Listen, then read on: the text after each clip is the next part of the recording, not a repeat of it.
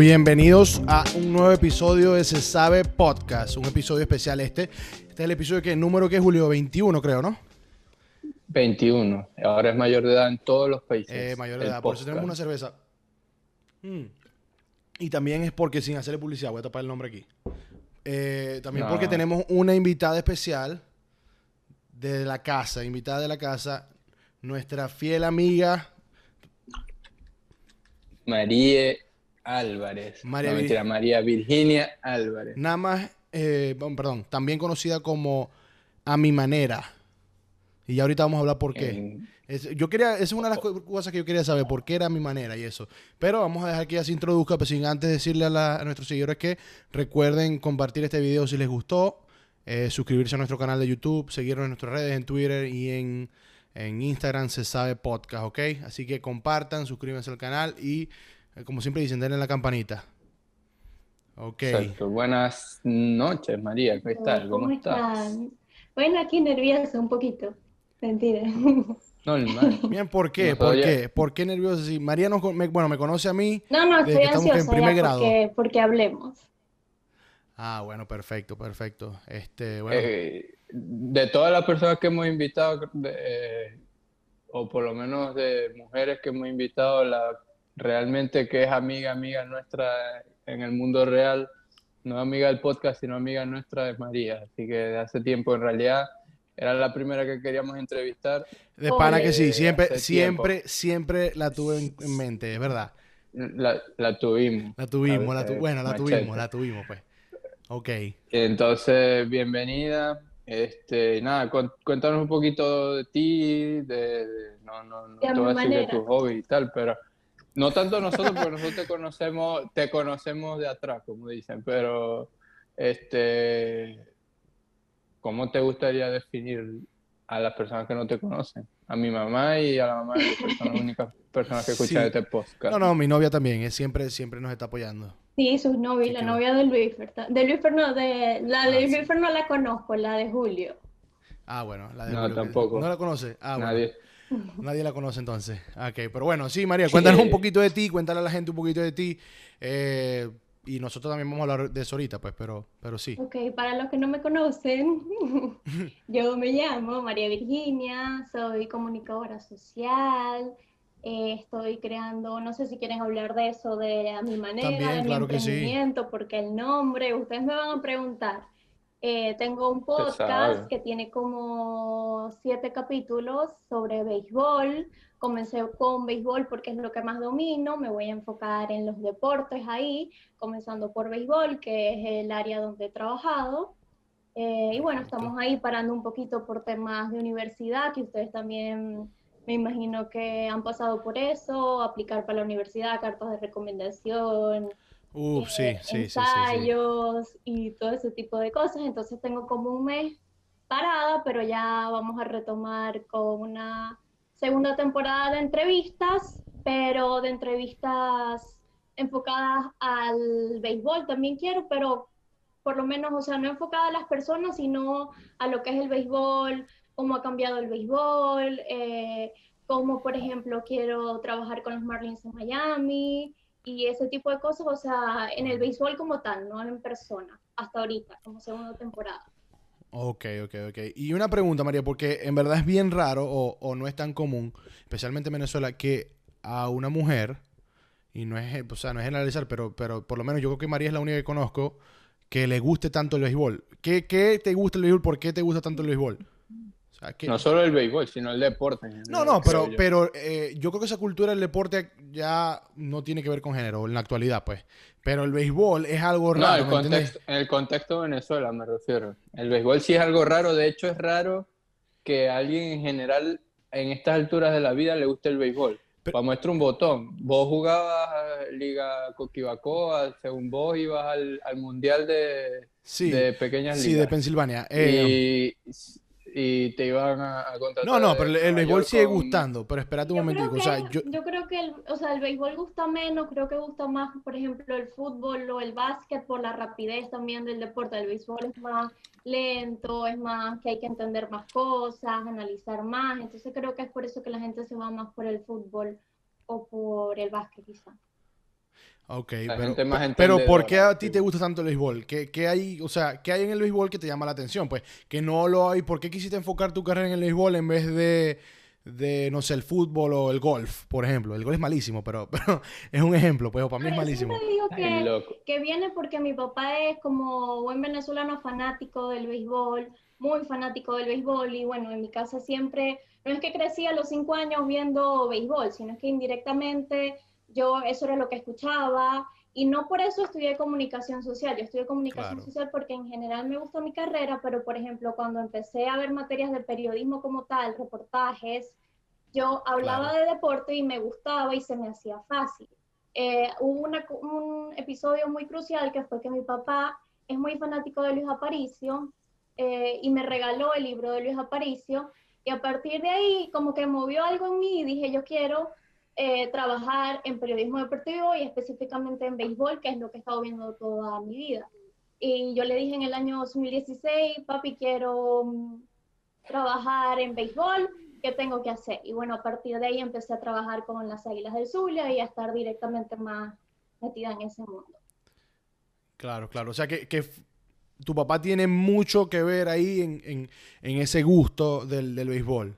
De verdad. Pero yo recuerdo que tú pero yo creo que tú nunca jugaste ni softball, ¿no? Jugaste, me acuerdo que jugaba fútbol en el equipo del colegio. Ajá, en bachillerato, sí, como cuatro años jugamos todas, más o menos. Claro, o sea que tú tienes esa semilla del deporte, por lo menos, siempre te han interesado los deportes, desde sí, chamo, pues. incluso yo antes, antes pienso que sabía más de fútbol porque, bueno, en bachillerato jugábamos fútbol y veíamos los juegos, incluso nos reuníamos con, con ustedes y en ocasiones vimos juegos, eh, estaba más pegada al, al fútbol, pero ya cuando empiezo la universidad se me empiezan a mezclar todas las cosas de mi infancia por mi papá y bueno, a partir de ahí me empecé a inclinar más y de hecho, como empecé a trabajar con béisbol, ya me, me quedé como con, con, el béisbol hasta ahorita. Pues. Claro, claro. Ahora, pero tú, tú, tú que estás metida en ese mundo, ¿no? Honestamente yo de béisbol veo la serie mundial cuando mucho y, y últimamente ni siquiera eso. Pero yo justamente hoy, sabiendo que íbamos a hablar de esto, me puse a buscar un poquito y vi que es un reportaje que en Estados Unidos, que calculo que es el país donde es más popular el béisbol o mm, incluso es más negocio, eh, en los últimos años, no, no, te puedo decir ahorita la exactitud, pero en los últimos años pasó de ser el deporte más popular al tercero. Eh, se lo superó el fútbol americano y el básquet. En los Estados Unidos, pues, en los Estados Unidos. En, los Estados Unidos, pero yo calculo que es un fenómeno mundial. De hecho, a nosotros como generación, y por eso eh, pensaba en eso cuando tú decías que tu papá, como buen venezolano, sí, por ahí este, es un tema más de, su generación, de, lo que llaman los boomers. Pero si te pones a ver entre nosotros, nuestro grupo de amigos, como decía ahorita, medio en chiste, medio en broma, eh, medio en serio, eh, Luis Fer un tiempo jugó béisbol y estaba enfermo como el béisbol. Hablaba de eso y ahora es puro Messi y, Barça. Entonces, ¿ha caído, tú, tú, tú, consideras que sigue vivo o se ha vuelto como que algo de nicho, de, de, de un grupo específico? Sí, como, como que si estuviera en decadencia el béisbol.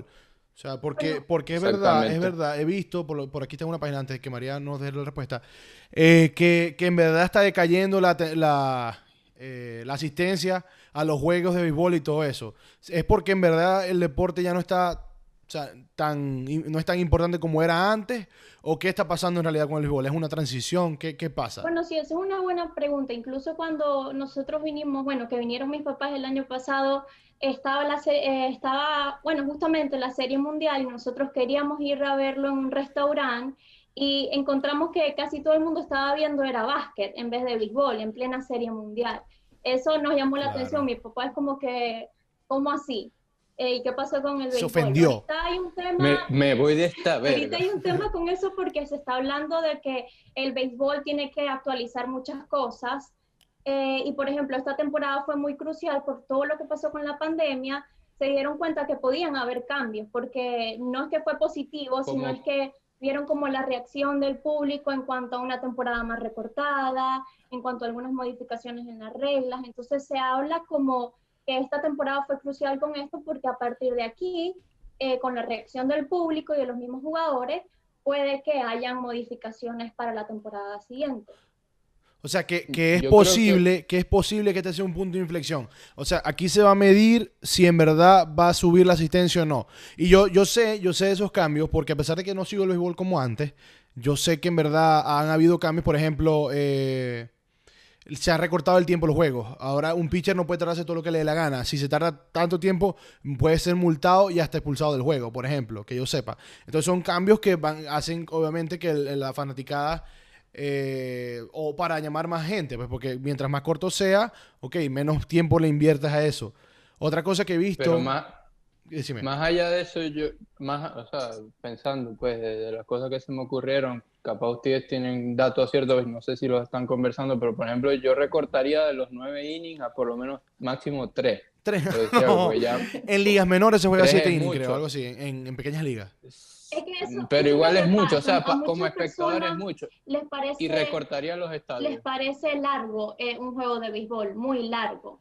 Eh, incluso, por ejemplo, para dar el ejemplo de mi esposo, mi esposo no veía béisbol, él era solo, solo veía fútbol. Y bueno, como, bueno, nos casamos y bueno, le tocó ver, ver, béisbol, al principio era como que era muy largo y él decía como que yo puedo hacer mil cosas, cocinar, estudiar mientras está un juego de béisbol, pero ya después en verdad le agarró el amor y ahí estaba todos los cines viendo béisbol. Claro, es cuestión de agarrar el gusto, claro, yo, yo entiendo eso. Pero también entiendo el punto que en verdad para muchas personas se pasa aburrido porque es lento, hay mucha táctica. O sea, y más ahora, que, que ahora no solo el deporte, sino todo es súper rápido, o sea, todo, todo es súper dinámico, hasta las noticias, lo que, cosas que hemos hablado aquí inclusive, que todo, hay tener una sobrecarga de cosas, todo sucede demasiado rápido eh, pasan cosas súper importantes, no sé, un, evento súper importante, explota una bomba en no sé dónde y al otro día todo el mundo sigue normal y porque hay una nueva noticia que, tapó todo. Claro, claro, claro. Yo, yo, entiendo eso. Sí, yo creo pero, que, ah, pero como dije, yo creo que estos años o estos meses son muy cruciales para, para lo que viene siendo el béisbol e incluso quiero tocar ese tema con una persona que sepa eso, cómo cómo vendrían estos cambios y el béisbol de antes, el béisbol de ahora. Ya se habla de un béisbol de antes y un béisbol de ahora. Entonces, en verdad es bien interesante. Qué bueno. Ok. María, pero, pero a, tu, eh, a tu podcast como tal, que ahorita vamos a hablar más de eso, pero en esos temas de béisbol, ¿quiere, ¿va a ser enfocado a mujeres en el béisbol como tal o, también van a ser eh, eh, personajes venezolanos, por ejemplo? comentaristas venezolanos, Fernando Álvarez, no sé, quién, quién sea, que pueden ir a tu programa. Si en algún momento los quieres invitar, lo que sea, ellos aceptan, pues. O sería más que todo mujeres en el béisbol. No, no, no. Eh, incluso ahorita la lista que tengo de entrevistados, todos son hombres hasta ahora. No por nada, sino es porque para los temas que he pensado ahorita, que como les dije, los Marlins, o quiero tocar el tema de la Liga Venezolana ahorita, cómo está todo eso, cómo se va a manejar con la pandemia, quiero tocar el tema del béisbol ahora y antes todos los que tengo ahorita son hombres, pero van a haber mujeres y hombres, no es ninguno. Claro, claro. Ya, em, no sé si tienes otra pregunta. Hablemos, aprovechando, aprovechando que, que, hiciste el puente, este, vamos a hablar un poquito de tu podcast, de, a mi manera, ¿verdad? Porque de verdad, eh, yo que no soy fan del béisbol, me gusta escucharlo. Eh, y me gusta que justamente es eso, es un formato bastante corto y, me gusta que es bastante así, dinámico, va al grano, te, echa el cuento que te va a echar, son como unas pequeñas editoriales por lo que yo entiendo. Una reseña. Háblanos de, sí, háblanos de tu, de tu, de tu idea, de cómo nació, o sea, entiendo que, que, sale de tu, de tu pasión por el deporte y tal, pero ¿qué significa como tal que sea tu manera? O sea, ¿qué... ¿Qué representa ese nombre? Eh, ¿qué, qué, y qué, exacto, y qué, ¿Por qué a tu manera? ¿Qué, ¿Qué, variante le está aportando que no existe en lo cotidiano, en lo, en lo, en lo audiovisual cotidiano? bueno, a mi manera básicamente se me ocurrió porque nosotros cuando vamos a iniciar algo, un proyecto o lo que sea, miramos a todas partes, buscamos opiniones de todas partes y eso nos va a generar inseguridad, incertidumbre y nos vamos a empezar a comparar. No es que a mi manera lo voy a hacer solo a mi manera y no voy a escuchar a nadie, no, al revés, a mí me gusta escuchar a la gente, opiniones de la gente y llenarme e inspirarme de la gente. Pero la, con el, a mi manera lo quise decir que es como que no quería sentir presión porque yo intenté llevar esto muchas veces y la presión por quizás el que dirá o cómo lo estoy haciendo, o no es la manera más profesional, todo eso me detenía. Entonces, compararme me detenía. Entonces dije, no, esto lo voy a hacer a mi manera y voy a ir evolucionando, evolucionando yo misma, mi, me van a dar feedback y con eso voy a ir creciendo. Por eso decidí que fuese a mi manera. Esa es la razón por la cual el nombre. No, y a mí me sorprende un poquito, ¿no? Porque tú siempre, y eh, bueno, es mi percepción, eh, fuiste una muchacha, una chama que, o eres una muchacha en verdad como callada, pues. No, bueno, pienso yo, pienso yo, a lo mejor en confianza, o era, exacto, era, era, era. Y ahora, o vamos a decir introvertida, por así decirlo, pero ahora diste ese cambio y al casi como que ahora te expresas más, eh, incluso en las redes sociales, en tu podcast, lo que sea, cosa que en verdad me sorprendió, que a lo mejor eran obstáculos, no estoy seguro, o temores, y pudiste, por, por, por eso mismo, por ser a tu manera, lo que sea, pudiste ya ahora ser alguien diferente, pues. Sí, exacto. Yo creo que siempre estuve ahí, pero las mismas inseguridades me detenían. Entonces, por, por lo menos yo siempre supe que quería estudiar comunicación social y tal vez la primera impresión de la gente, wow, pero si ella no habla. Pero no, yo estaba segura de lo que quería, solo que no había salido como de, de, de eso que me detenía, que era quizás la inseguridad. Pero ahora, nosotros que te conocemos y, y no sé si yo más que Luisfer, pero este, yo recuerdo a otra María, o sea, una persona totalmente diferente. Hubo, hubo cosas, como dice Luisfer, que, que, que, era un antes y un después, y no, más allá del podcast que tienes ahora, que es como que una representación muy gráfica de lo que, del cambio que diste, este, en otros aspectos también, o sea, yo por ejemplo, estábamos en una reunión o algo, y, este, recuerdo que, o sea, una, la, persona que nunca habla de repente te vi, te vi muchas veces y me parecía algo genial que te atrevías a dar tu opinión sobre cualquier cosa, así, así fuera lo más mínimo, ¿me entiendes? Y, y eso me parece súper positivo, este, que eso es algo que, que de verdad te, te, admiro porque en el transcurso del tiempo he visto la evolución que has hecho y de verdad te felicito sin, sin, sin, sin el más mínimo... Cuando, no, porque nosotros, sé que nosotros contribuimos y, y especialmente yo quizás entre tantas personas a, ese, a esas inseguridades, capaz, no sé, por parte de las experiencias del colegio. ¿Qué pensáis vos, Julio, cuando pensás en María? Para decirte yo lo que pienso. ¿Qué se te viene a la mente? Ahorita tengo, Mm, papi, muchas cosas, ¿verdad? De verdad le tengo mucho No, papi, a mí, a mí se me viene a la mente es lo del jumper yo no pega. Nunca se me va a olvidar el jumper yo no pega. No, a mí se me vienen a la mente son los, los juguitos. Los juguitos que me robaba. Llevaba, yo le robaba los juguitos de, de su helado cuando ya los llevaba congeladitos y los panes con Nutella. Pero, este, ¿qué? Lo que te quería preguntar era...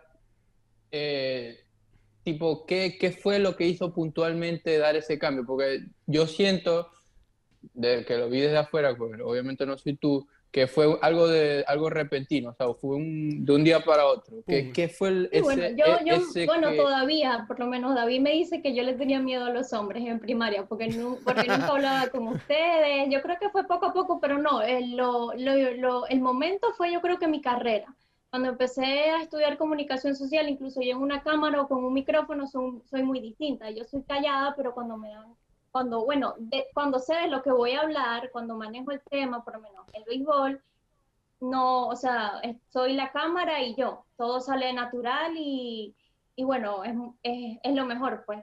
Y yo también creo que yo soy una persona que me gusta decir así como cosas acertadas, pues no es que voy a hablar mucho, pero cuando digo algo, bien. con fundamento. Dar en el punto. Con fundamento. asertivo la cosa. Sí, con fundamento, exacto. Entonces tal vez pienso mucho lo que voy a decir.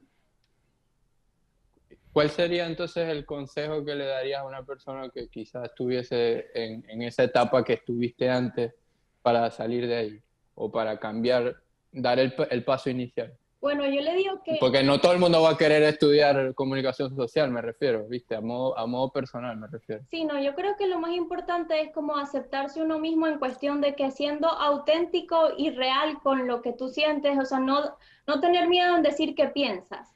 Lo que piensas, cómo eres, tu autenticidad es lo que te va a llevar, pienso yo, lejos. O sea, aceptarte, después de que yo me acepté, tal cual como era y a mostrarme real y auténtica, creo que, creo no, me ha ido mejor. O sea, real hasta la muerte, pues. a su manera, cada quien a, su manera, a mi manera. Que es un proceso, ¿no?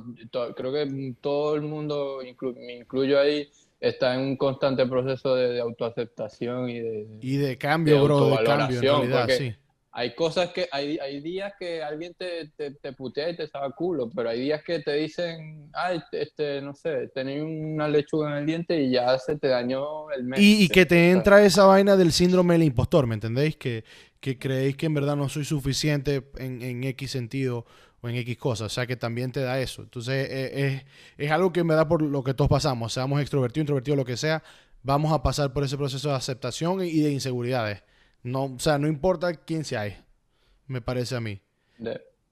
Qué bueno, ¿no? Y, y, y, súper, qué manera de romper el, esquema, María, en tu caso, porque no solo lo hiciste a modo personal, sino que a nivel profesional también te metiste, y quizá con esto volvemos al, al, principio, al, a un mundo muy particular que es el deporte y encima el béisbol. Entonces, aprovechando eso y aprovechando que tú eres, eh, tu, tu, tu, fuerte son los deportes, no sé si les parece, hablemos un poquito sobre las mujeres en... no, exacto, yo creo que ese tema tiene que venir obligado. Eh, tiene que ser la parte... Es un tema obligado porque de hecho ya en, en nuestras pasadas invitadas que, que, que, han sido representantes del feminismo, cada, cada una a su manera. Eh, su manera. Hemos conversado un poquito de eso, vuelve otra vez el título. María nos está pagando por publicidad. este, eh, es, un, es, un, es, un, tema obligado, pues la participación de las mujeres en, en, en el deporte en específico. ¿Tú qué opinas, María? ¿Cómo ha evolucionado eso? Ha evolucionado? ¿Cómo lo ves tú de tu lado, que, eres mujer? Yo creo que definitivamente ha evolucionado, todavía queda mucho trabajo que hacer porque es una cosa que creo que necesita preparación y trabajo. Eh, y creo que eso se logra cuando nosotras nos capacitamos y nos preparamos para lo que vamos a decir y lo que vamos a hacer. Eso va a traer méritos y va a traer como mérito que cada vez seamos más mujeres, en este caso en el deporte.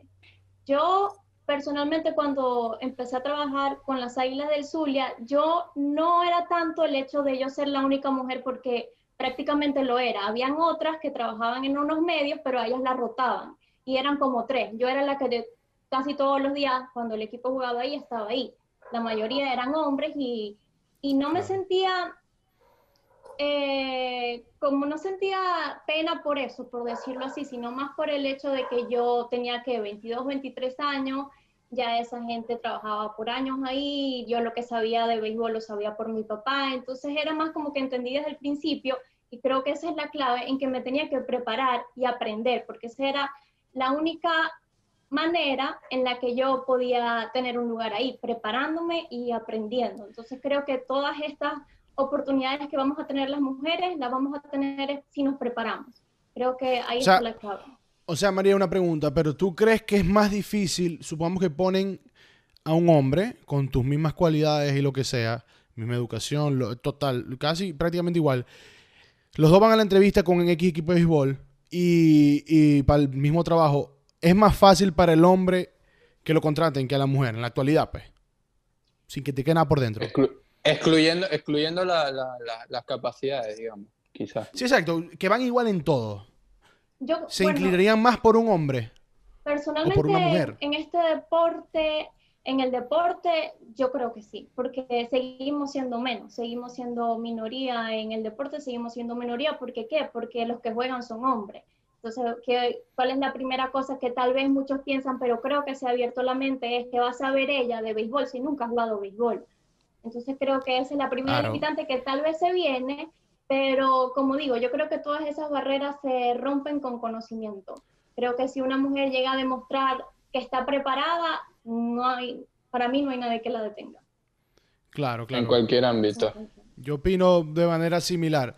Eh, sí creo que existe todavía ese prejuicio quizás de que el, el, hombre, en, especialmente en esos deportes que, que, son mayoritariamente jugados por, por hombres, o sea, se presta para que lo escojan a ellos de primero, pues. O sea, así que cuando hay una, una, diferencia ahí. Sin embargo, creo que eso ha estado cambiando y hubo una noticia hace poco que, que estuvimos hablando de lo del... Creo que es la primera general manager de un equipo siendo mujer. Así que nos contanos un poquito sobre eso. Bueno, sí, y ella tiene más de 30 años de experiencia en las grandes ligas. Entonces ahí tú ves que una, una mujer que está preparada y que se merece el puesto que tiene por la preparación y la experiencia que tiene. Eso se lo dio precisamente eso. Yo puedo contar una anécdota y es que cuando yo estaba trabajando en las águilas, yo no podía entrar al dogao porque no, no se permitían mujeres en el dogao. Claramente, claramente es una cuestión de que, por ejemplo, a mí capaz me incomode y al jugador también. Pero ah, ahí ya vemos que el periodista hombre en ese momento tenía una ventaja sobre mí porque él si necesitaba una entrevista entraba y buscaba al jugador. Entonces yo digo que ahí es donde viene creo que la inteligencia de nosotras, porque yo dije entonces, mi jefe me decía, haz una nota de este jugador, perdón, entonces yo iba y tal vez el jugador estaba dentro y después ya el juego iba a empezar o tenían que entrenar, entonces yo dije, me las tengo que ingeniar y ¿qué hice? Me empecé a ser amiga de los de seguridad y en ese momento yo le decía, ya cuando tenía más confianza, necesito a tal jugador y lo buscaban. Entonces, como darle la vuelta a la barrera que hay para poder entonces seguir creciendo en claro, pero son cosas, son cosas que un periodista hombre, como tú mismo lo dijiste, no tiene que hacer. Ellos no tienen que hablar con el guardia porque ellos pueden entrar al momento que, que les sea permitido al dogout. En cambio, las mujeres tienen esa limitación. Y se entiende, pero a la vez no, ¿me entiendes? debería ser lo mismo para todos, porque, o sea, porque una mujer le incomoda el hombre, no, no sé, pienso yo. Sí, es, un, eh, es, un, tema complicado, pero creo que, creo que ha ido evolucionando. Yo quería llegar a esta pregunta porque siempre la hago. Eh, creo que en los dos episodios que hablamos con, con, con estas chicas que eran feministas eh, o, participaban en este, en este grupo, y es el tema de deportivo. Si tú crees que un hombre y una mujer deberían ganar lo mismo cuando son por lo menos dos jugadores de fútbol. La mejor jugadora de fútbol y el mejor jugador de fútbol a nivel mundial deberían ganar lo mismo. ¿O tú crees que hay razón para que uno o el otro gane más que el otro? No, yo creo 100% que, que tiene que haber igualdad en ese sentido y en todos los sentidos. Es más, yo no, no, no creo, no estoy capaz, no sé, es un tema muy controversial con esto del feminismo, porque siento que hay otras maneras bueno, es un tema bastante controversial, simplemente no estoy de acuerdo con la mayoría de las cosas que hacen. Para mí lo que tenemos que demostrar, lo vamos a demostrar en el campo de la vida, y es que nosotros vamos a ganar el respeto y, las oportunidades.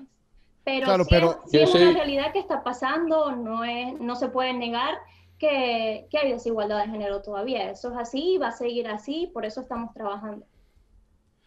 Claro, claro, claro. Pero... trabajando sobre, ya, pero hablando sobre los hechos, yo voy a hacer un poquito, siempre me gusta ser abogado del diablo y esto creo que sí es algo que, que, es un hecho. Eh, el deporte en sí, como todo negocio, valga la redundancia, es un negocio. Y este, ¿por qué, lo, ¿por qué los equipos de fútbol masculino cobran lo que cobran? Porque pagan, les pagan más en publicidad, porque eh, llaman la atención, o sea, eh, eh, más que todo ese tema de, de, la publicidad, llaman mucho la atención, venden mucho más los hombres. ¿Por qué? Porque, bueno, es un sistema que se instauró y lleva ya 100 años de hombres futbolistas, por decir algo, y ya está así. Actualmente es imposible que no tienen la estructura para pagar una, un sueldo igualitario tanto a hombres como a mujeres. Por ejemplo, que Megan Rapino, que es de las mejores jugadoras de fútbol, cobre lo mismo que, no sé, que, Julio, pero Sergio Ramos, creo, según, leo aquí, la diferencia también es abismal. O sea, abismal. Es abismal, pero porque la inversión que. O, sea, porque los pagos que se hacen, o sea, el gasto de publicidad, los sponsors que tienen, no llegan todavía al nivel.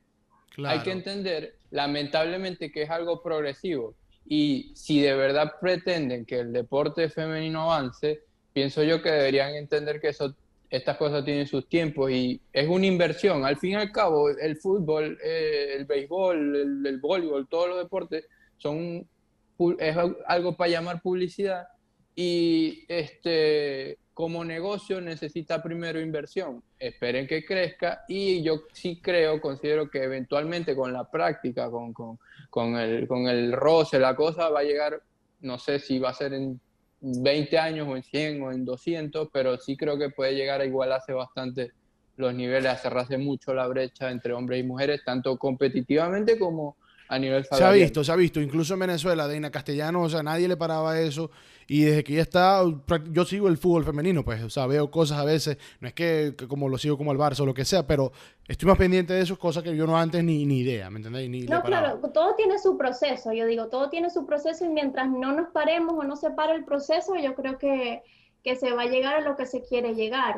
Eh, eh, está la comparación entre una jugadora y también entre un equipo completo femenino. Todo eso hay desigualdad en patrocinio, en, los viajes, en todo. Está en todo, pero yo creo que, poco a poco o, al ritmo que vamos, yo creo que se está haciendo las cosas correctas y creo que también las grandes ligas eh, se está expandiendo y le está abriendo más, mucho campo a las mujeres hoy en día. Eh, eh, y es algo que he notado en realidad porque yo sigo bastante en cuenta, soy fan del béisbol no, Julio dice prácticamente que ya no sigo béisbol, pero sí lo sigo. Sigo el béisbol. sigo... a le gustaba. No, no, todavía me encanta. Sigo, sigo a muchos venezolanos. Era lo único que hablaba. Papi, me iba a agarrar a golpe.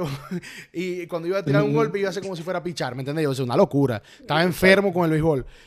Pero, pero sí he notado, sí he notado que el, eh, está creciendo el ámbito femenino, o sea, la, la popularidad en, en, el béisbol de las mujeres, ¿me entendés? Diciendo periodistas, lo que sea, e incluso como estábamos hablando aquí, eh, general manager. Creo, es más, creo que hay un umpire femenino, hay umpires que son femeninos. No sé si estoy hablando paja, pero creo que sí. Yo iba a acotar algo, y es que yo leí en una entrevista que lo dijo Marín Montes, ella es una periodista eh, deportiva venezolana. ella dijo que en esta cosa de, de las mujeres, ella dijo que nosotros nos teníamos que preparar más porque dio el ejemplo de cuando un hombre estaba manejando y hacía un cruce o algo más, ay, bueno, pero era una mujer y se decía, ay, porque es mujer, ¿vieron? Porque es mujer. Entonces, ella dice que el, consejo que le dieron es que a ella en el deporte la iban a criticar cuando se equivocara porque era mujer, no porque era periodista. Eso me hizo recordar mucho cuando ahorita, este año, Carolina Guillén, con todos los años de experiencia que tiene, narró su primer juego de béisbol este año. Y yo leyendo los comentarios, había comentarios muy duros y yo, wow, o sea, no, no lo puedo creer. O sea, 2020, con la trayectoria que tiene ella, todavía hay gente que la critica. Trabajando en la mejor cadena de deportes, diría yo a nivel mundial, y, es bien. que todos sabemos quién es. Exacto, una profesional de, de, aquí a Pekín. o sea, por favor. Eh, y y muestra de la misma manera cómo ha evolucionado esto. O sea, eh, yo, eh, es mi mensaje para las mujeres, tienen que tener un poco de paciencia porque es un proceso. O sea, digamos que el fútbol femenino, por decir un deporte, o el béisbol femenino tienen cinco años, por decir una cantidad de X de años. Entonces, lo, lo, justo, a pesar de que sea una injusticia, es que se comparen con cuando el fútbol masculino tenía cinco años. Y en, ese momento la gente, los futbolistas ganaban una tontería, quizás, o, menos en comparación a lo que gana ella. Pero eh, claramente hay avances, eso que dice María está importante porque este, saltar hasta eso, desde lo que yo recuerdo hace no mucho, o sea, la, la, la, comentarista deportiva, la tipa era la que estaba en Meridiano y estaba en Meridiano era porque tenía unas tetas enormes, no, no estaba por, por más nada. Así, así pensaban. Ah, exacto, así. No, no, o sea, exacto. Estoy hablando, con, no, no estoy dando mi opinión, sino estoy diciendo lo que se, se comentaba. O sea, claro, esta tipa está aquí en este panel de periodistas es, porque es bella. Para tener, para tener unas tetas que ver. Entonces, ahora se están ganando el respeto, me parece excelente y aplaudo muchísimo, no solo en el, en el deporte ahora porque estamos en este tema, pero claramente en el mundo laboral, inclusive normal, ejecutivo, lo que sea, nos están superando por duro. Ahora, María. es cuestión de tiempo para que pase en el deporte. Ya finalizando, porque estamos eh, contratiempo. Eh, bueno, finalizando no, pero este tema lo quería tocar. ¿Cuáles son tus metas a, corto, mediano y largo plazo? ¿En dónde te ves en unos, no sé, 5 años, 10 años? Yo sé que es un poquito, no sé, pero, pero me parece que es una pregunta que debería hacerla porque me interesa ver dónde te ves, pues. Bueno, yo ahorita Tanto a tu podcast como a ti mismo. No, yo ahorita quiero mm, trabajar full en el proyecto que yo tengo con mi podcast, llevarlo también a YouTube, hacer entrevistas. Eh, quiero enfocarme en eso, voy a comenzar, si Dios quiere, un máster el año que viene.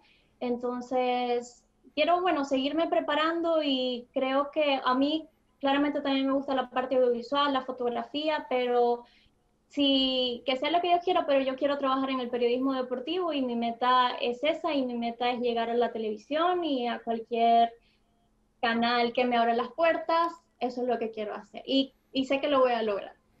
Claro que sí, claro que sí, excelente. con todo lo que has avanzado, estoy seguro que tu límite es el cielo y por supuesto siempre a tu manera. Claro que sí. Pues. Pero, ¿qué consejo le das a esas personas que, que, también están en ese ámbito, ya especialmente mujeres, quizás en ese ámbito del periodismo deportivo, en, ese rubro?